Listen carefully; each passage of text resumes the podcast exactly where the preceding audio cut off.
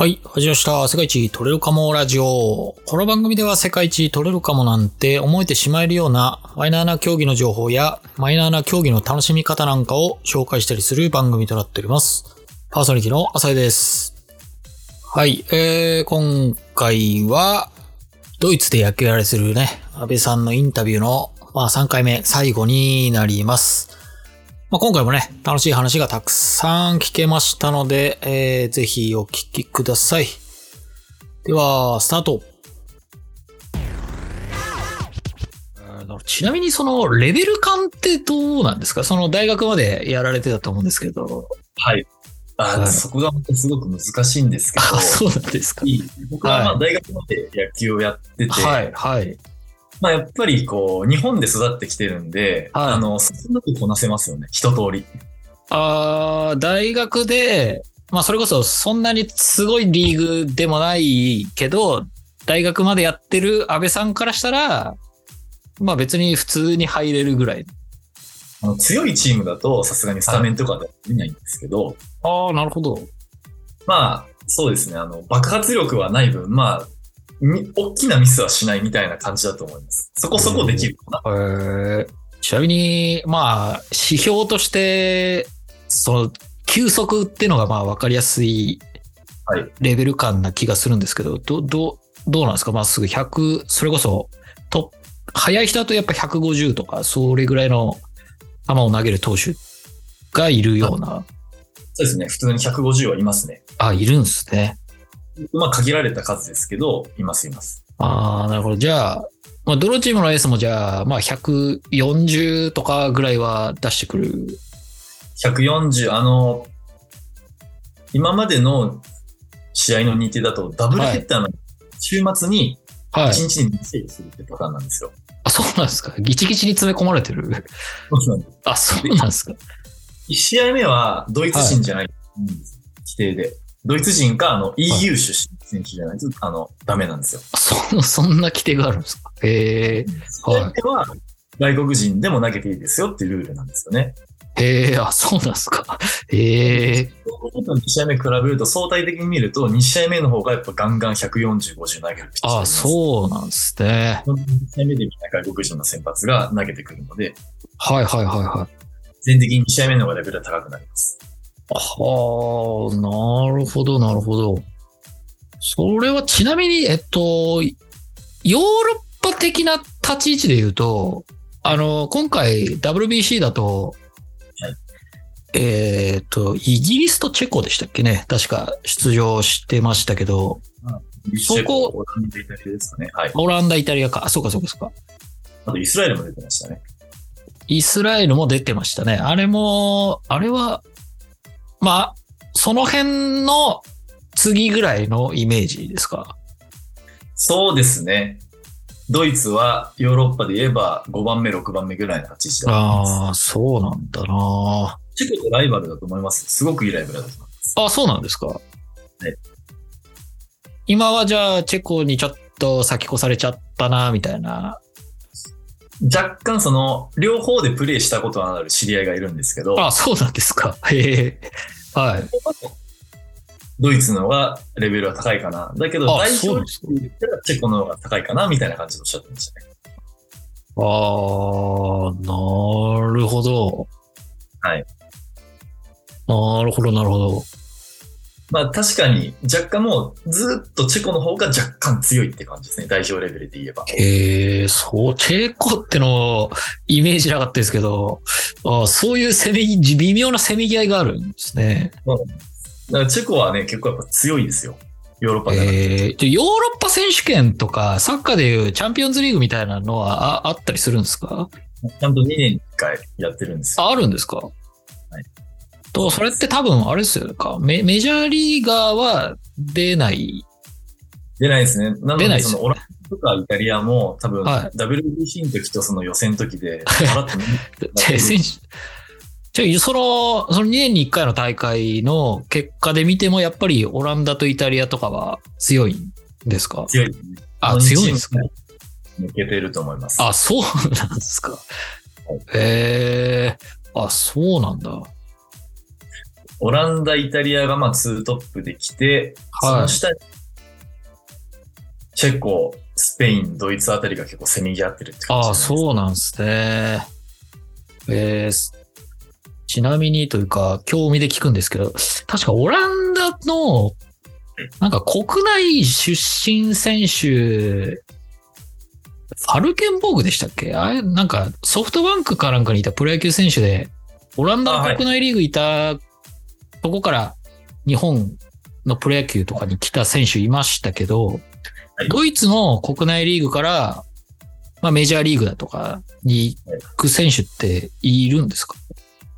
えーっとですね。ドイツ人で、今一人メジャーリーガーでプレーしてるドイツ人いるんですよ。はいはいはいはい。スケプラっていう選手は、はいそのドイツの、まあ、ジュニアというか、若い時はいました。はい。あ、じゃあこっちでや、ドイツで野球を覚えて？はい、そうです。へで、ーそこから、で、アメリカで結果出してっていう感じですね。なるほど。へーそれ以外ですと、あとは、ドイツ人じゃないんですけど、2017年にアはい。メリカ人、マックス・ボリンジャーっていう左投げのピッチャーが来て、はいはい。ここが1年間ミュンヘンのチームに所属してたんですよね。へえ。めちゃくちゃべらぼうに成績残して、でそのえー次の年ですかね、一応、ヤンキースで、あの、メジャー登録はされて、ベンチに。あ、そうなんですか。え、彼は、彼は何をしてたんですか？それまでは。それまでは多分アメリカのもっと下部のリーグとかでやってたんじゃないですかねえ。ーえ、そういう選手もいるんですか？そのステップアップで使うみたいな。ああかなりそれは珍しいです、ヨーロッパあー、そう、やっぱそうなんですね。かなり珍しい。こう言っちゃなんですけど、もうあんま目立たないですよね。けど、ドイツですげえ成績残したとしても。そうなんです。ヨーロッパで結局ね、成績残してもヨーロッパだからってなっちゃうんでね。ね。なのでそういう選手は、例えばオーストラリアのウィンターリーグにその後参加してとか、ああ、なるほど。ウィンターリーグで結果を残してっていうのもあると思うんですけど、なるほど。えー、ちなみにその、日本人とかはどうなんですか？安倍さん以外にいいたりするんですか？えっと、今年そんなにいないですけど、毎年そうですね、2、3人ぐらいは所属してるイメージああ。そうなんですか。はい。それこそ、えー、チームの、その今僕の住んでるケルンにもチームがあるんですけど、はい。去年までその片山くんっていう選手がはい選手権監督、プレーしてました。ツイッターで見たことある気がすあ、るツイッターもよくやってると思いますね。片山和沙くんって言うんですけど。あ、多分僕知ってますわ、それ。かんな二刀流監督とプレイングマネージャーみたいなのやってたみたいそうです、そうです。はい。な。はあ、なるほど。まあ、その彼もすごく、まあ、監督まで行ったんですごいなと思うんですけど、はい。まあ、その他にも、今まで毎年やっぱり、まあ1年で帰っちゃうっていうパターンが多いんですけど、うんうんうんうん。毎年まあ2、3人多くてえ4、ー5くらいは利用してますかね。その片山選手は、安倍さんと同じように仕事をさ、しながら、あ、もう彼はもう野球専用で。あ、そうなんですか。じゃあ、サラリーもいくらかもらってたんですかね、きっと。だと思います。はい。で、ちゃんと重力はそういう部分、ちゃんとあの手配してもらってきてると思います。へえあ、いるんですまあでもやっぱり少ないあ、おですか？給料ですか。その、いや、あの、給料をもらってプレーする日本人っていうのは、もう基本的にはいない。あ、あの、僕のタイプが完全に珍しいんで、あ、そうなんですか？僕はもう多分かなり稀な、あ、稀な、あ稀なケースなんです。あ、そうだったんですか？基本的にはそのお金をもらいながら来てる選手がほとんどです。あ、そうなんですか？あ、で、一年、まあ結果残せずに、まあそうですね、結果そこそこ、そこまで目立った成績はって感じですかね。あ外国人枠とかある？はあるんですか？あります。あ、あるんですか？ですけど、はい試合にして言うと、えーっと、同時に出れるのが2人までなんですよ。外国人が。あーなるほど。2人で、なんですけど、キャッチャーとショートに同時に外国人が出ちゃダメなんです。よよくわかんないですね。キャッチャーとショート。まあ、センターライン外国って人っていうことなんですかね。はい。ええーとショートで被らなければ、その野手で言えばその2人までだったら出れます。ありは同時に出れる。出れます。はい。ピピッチャーとショートはセーフ。ピッチャーとショートもせ、えっ、と、ピッチャーは2試合目しか投げれないんで、外国人。あ、先ほ。どおっしゃられてましたよね。で、その場合は、ピッチャー1人で野手2人で合計3人は出れます。2試合目で言えば。あ、3人出れる？はい。は含めたら3人出れます。あ、なるほど。え、野手でも、午前、午前の試合っていうか、あの、前半の試合は出れない？あ、野手は出れます。あ、ぐあ野手は2試合とも出れる？出れます。あ、そう。いや、は2試合。よくわかんないですね。不思議な、不思議なあれですね。ごあんまり一試合目は出れない。本部に抱っこじゃダメなのかなみたいな、そういうあれなのかな。ああー、でもそれこそなんかわかんないですけどね、お金ある球団が外国人ばっかみたいになってるのもちょっと良くないっていうようなはい。感じなんですかね。はい。あると思います。なるほど。へえ。でも正直その、さっきも言いましたけど、はいやっぱり同じ一部でも、レベルが全然やっぱり違うんですよ。強いチームとそうじゃないチームで。ああ、そうなんですか。なので、やっぱり優勝したいっていうので上手な選手がいいチームに行ったりとか、うん、うん、うん、うん。弱いチームで外国人が成績残しましたって言ったら、この次の強いチームに引っ張られたりとかっていうのは結構あるので、ああ、それこそサッカー選手みたいに2部とか3部からいい選手いたっつって、うち来ないみたいなので来たりっていうのも全然ある。全然あります。はい。あちなみに多分聞いてもわかんないと思うんですけど、その強いチームはどういどういうチームになるんですか？えっ、と、北地区で言えば、ボン、ボンっていう都市があるんですけど、ああ、なんか聞いたことあるな。うんボンキャピタルズって言うんですけど、もうそこが今、本気で強いですね。あ、そうなんですか？もう今年はもう優勝100%そこだな。そんな、そんな最強チームがあるんです。もうここ5年ぐらいずっとトップ走り続けてるチーム。どんどんどんどん選手もいいチーム獲得してきますし。ああ、そうなんですか。はいバイエルンミュンヘンな、ぐみたいな。はい。バイエルンミュンヘンだと思います。ああ、優勝逃したら、ちょっとしたニュースみたいな。まあ、ちょっとやばいだろうなって感じですね。戦力的には誰がどう見ても。本当あそんな感じですか。その、それこそ代表チームだと、かなりの数、そのボンのチームの選手って感じに。います、います。ドイツ代表もいはあ、なるほどな。いやー、すげえ面白いですね。そうなんすか。8チーム、北地区、南地区で8チーム、8チームとは言ったんですけど、はい。枠自体は8チームなんですけど、現状今、北地区は一部に6チームしかいないんですよ。あ、そうなんですか。空き、空きがある。空きが出ちゃってるんですよ。はい。それは2部にいるけど、1部に上がりたくないチームはいみたいなチームがいると。はい。そのやっぱり経済面、財政面的に。ああ、なるほど、なるほど。まあ、いろいろ遠征費とかで多分いろいろかかるでしょうしね。全然違うので、そこで上がれないよっていう感じが続いてるので、うんちなみにその分かる範囲で結構なんですけど、はいチーム、あとすみません。でお時間大丈夫ですか？あ、大丈夫ですよ、まだ。はいあ、大丈夫ですか？あれですかその、チームのスポンサーがいて、そのスポンサーからのお金をも運営、運営してるっていうチームが多いんですか？それとも、メインはスポンサー収入ですね。ああ、やっぱそうなんですね。会費もあるんですけど、本当ビビたるもの、はあ、はあはあはスポンサー収入で賄ってるす。あ、ああ、なるほど。そうっすよね。それこそ、まあ日本のプロ野球とかと比べちゃうとあれですけど、まあ、入場料収入とかはもう基本的にないですよね。聞いてる感じ。でも、本当あの、600円とか700円ぐらいですかな。そうっすよね。で、ほう、はまあ市からの助成金ですとかそういう部あ、分はあはあはあ、あーリーグの分配金とかもあったりするんですかね？優勝すると。最近はね、ちょっと僕財政面がまだ詳しくないんだ。ああ、全然。いや、僕も全然、その、なんか、賢、賢そうな質問しましたけど。いや、あの、そうですね。僕もうっすらと、こういう、あの、ラジオやってて、なんかね、やっぱスポーツクラブいつか、みたいなのをぼんやりと思ってたんで。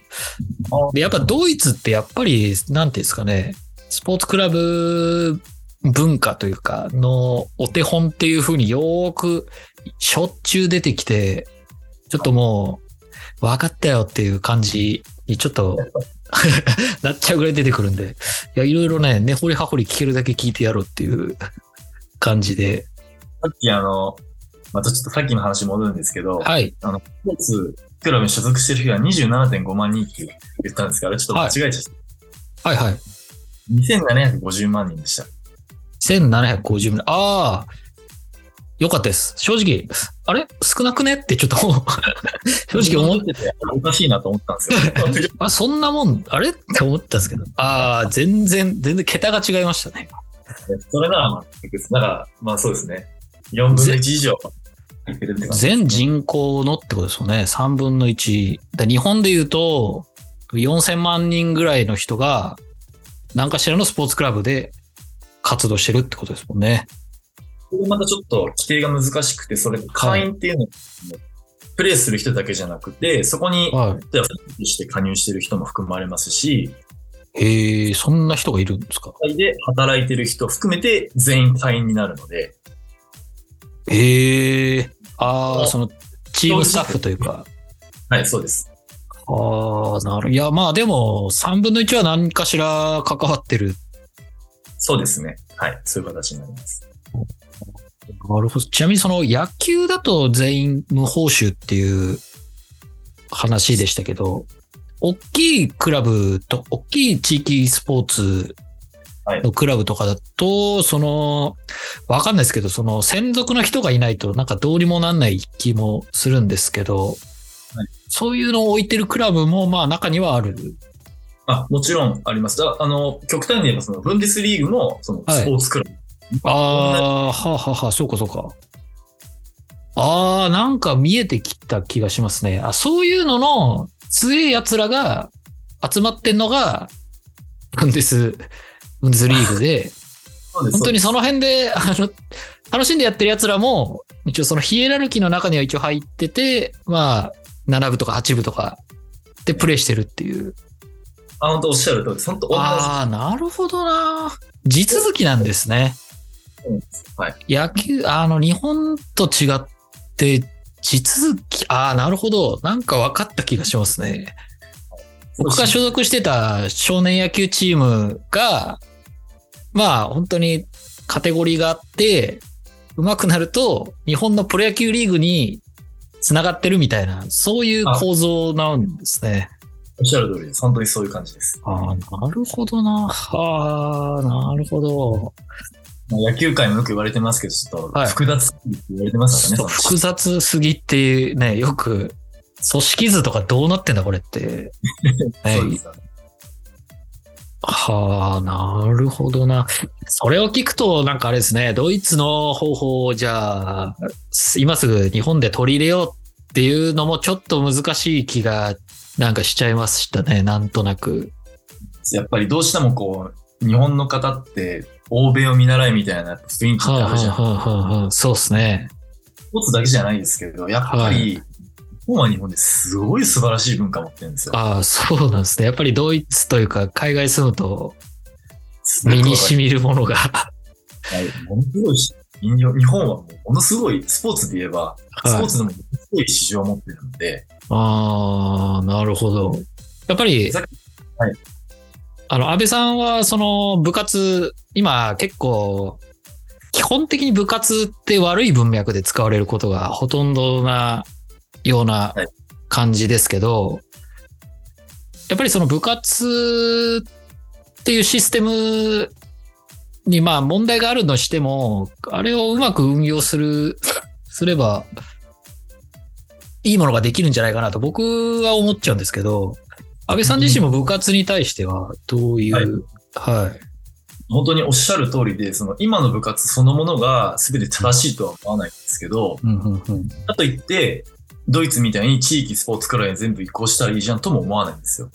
うーん、ちょっと、じゃあ、どれがいいんだって言われたらまたまだ答えは出てないんですけど、うんうんうん、そうですよ日ね。本の部活は部活ですごくいいシステムだと思うんですよ。あんだけこう、みんながスポーツに従事できるし。そうですよね。うん。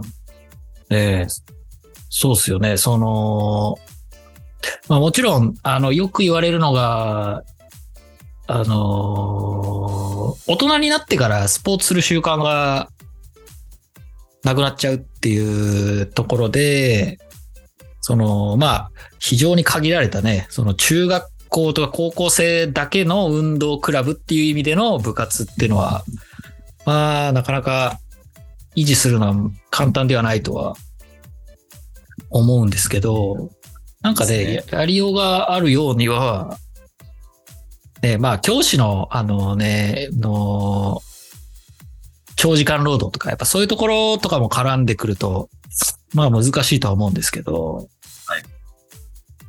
ね、僕、甲子園とか大好きですし、いいですよね、甲子園も、ね。甲子園ね、僕もね、未だに泣いちゃいますね、あれ見ると。はいすごい規模だと思いますよ。あの、高校生の試合なのに、あそこまでこう、そうですよね。無償でね、やって。はい。えーまあ部活がね、今後どうなるかわかんないですけど、もうそこもあの、はい。一つあの僕もすごいスポーツクラブの上っていうのはすごく興味があるんですよ。はい、はい。まさにドイツはそのスポーツクラブが一応本番なので、うんうんうんそこはやっぱり、まあドイツのやり方を学んで、かつ日本も知ってるっていう人材もそんなにいないんじゃないかなと思うんで、そうですよね。うまく活かしてそれを日本に活かせたらなってすごくああ、なるほど。じゃあ、あの、将来的に、その、日本に帰るっていう選択肢は、安倍さんの中でも全然まだ残ってる？あの、正直言うと、はい。僕は日本にがいいです。あ、そうなんですか。海外に憧れて海外に行った結果、日本に行きたくなってるっていう。